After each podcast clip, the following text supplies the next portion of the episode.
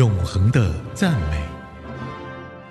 A.C. Gabriel 说：“一天一诗篇，烦忧离心田。”让我们一起来默想诗篇，学习祈祷，操练赞美。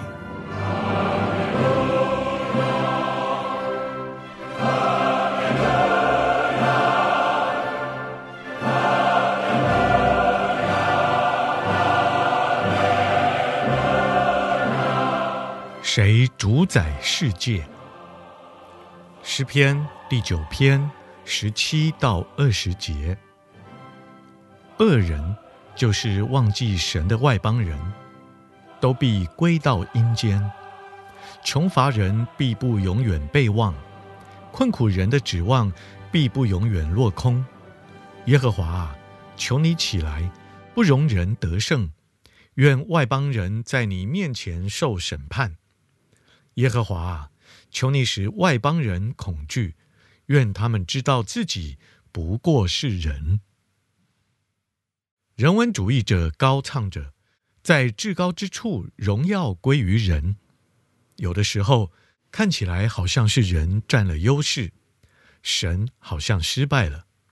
你可能还记得几年前流行的一个口号：“上帝死了。”后来，哲学家决定说，神其实没有死，他只是病了、衰弱了，不能太多插手在人世间所发生的事。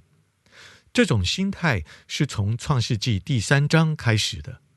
那时，撒旦对亚当与夏娃说：“看看自己，何必单单做个人呢？你们可以像神一样啊！”同样的谎言，今天。依然在世界上流行着。人类说：“我要像神一样。”但是诗人告诉我们，人是不可能得胜的。第十七节说：“恶人就是忘记神的外邦人，都必归到阴间。”今天虽然看起来好像人类成功了，真理永远在断头台上。错谬却永远在宝座上，但请注意，大卫所祷告的：“耶和华啊，求你起来，不容人得胜；求你使外邦人知道自己不过是人。”第十九到二十节。如果我们从神手中把权杖夺过来，会把事情搞得乱糟糟的。上帝掌管宇宙。他已经吩咐我们要顺服在他的权柄底下。大卫在第十节所用的“人”这个字，意思是脆弱的人、软弱的人。今天的问题是，人不知道他们自己只不过是必死的，还以为自己是造物主呢。他们宁可敬拜、侍奉所造之物，却不敬拜创造的主。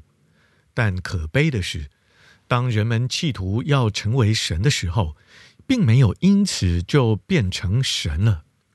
他们反成了动物，他们陷落到比人还低的地位上，行为举止活像动物一样。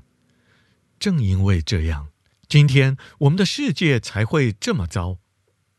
我很高兴，我只是一个脆弱的人，我需要神。我可以到他面前来，并且对他说：“哦，主啊，把我今天荣耀你的名所需要的力量赐给我吧。”亲爱的主，孩子来到你的面前，我要对你说：“主啊，把我今天荣耀你的名所需要的力量赐给我吧。愿我将我所做的每一件事情都荣耀你的名。”这样祷告、祈求，奉主耶稣的圣名，阿门。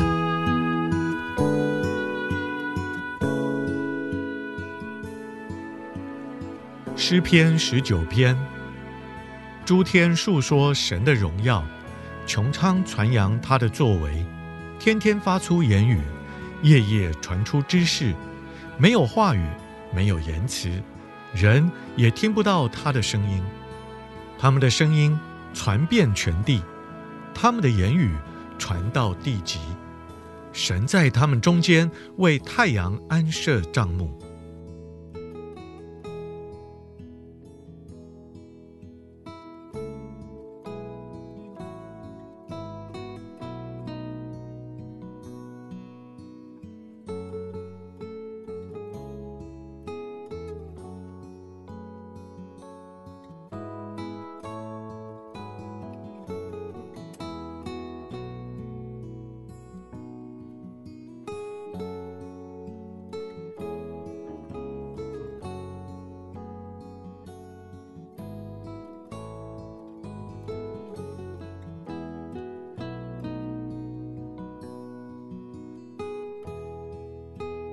太阳如同新郎出洞房，又像勇士欢欢喜喜地跑路。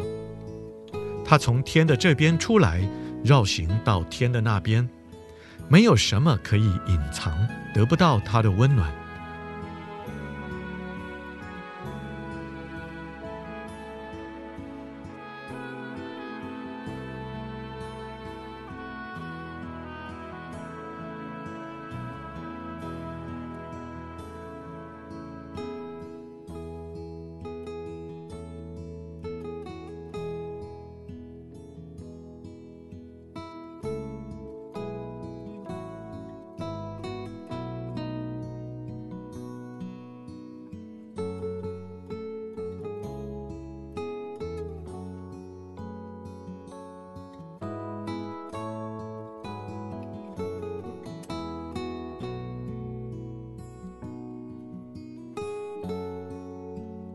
耶和华的律法是完全的，能使人心苏醒；耶和华的法度是坚定的，能使愚人有智慧；耶和华的训词是正直的，能使人心快乐；耶和华的命令是清洁的，能使人的眼睛明亮；耶和华的话语是洁净的，能坚立到永远；耶和华的典章是真实的，完全公义。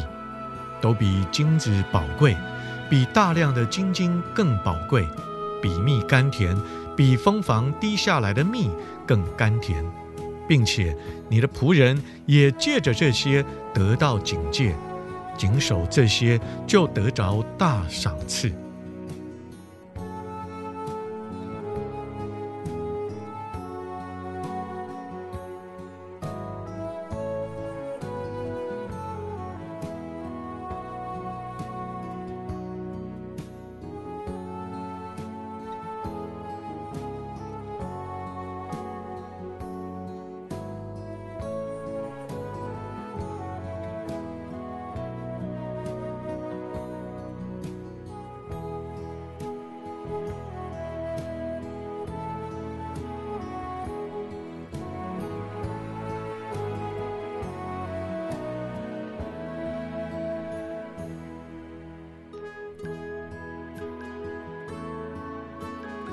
谁能知道自己的错误呢？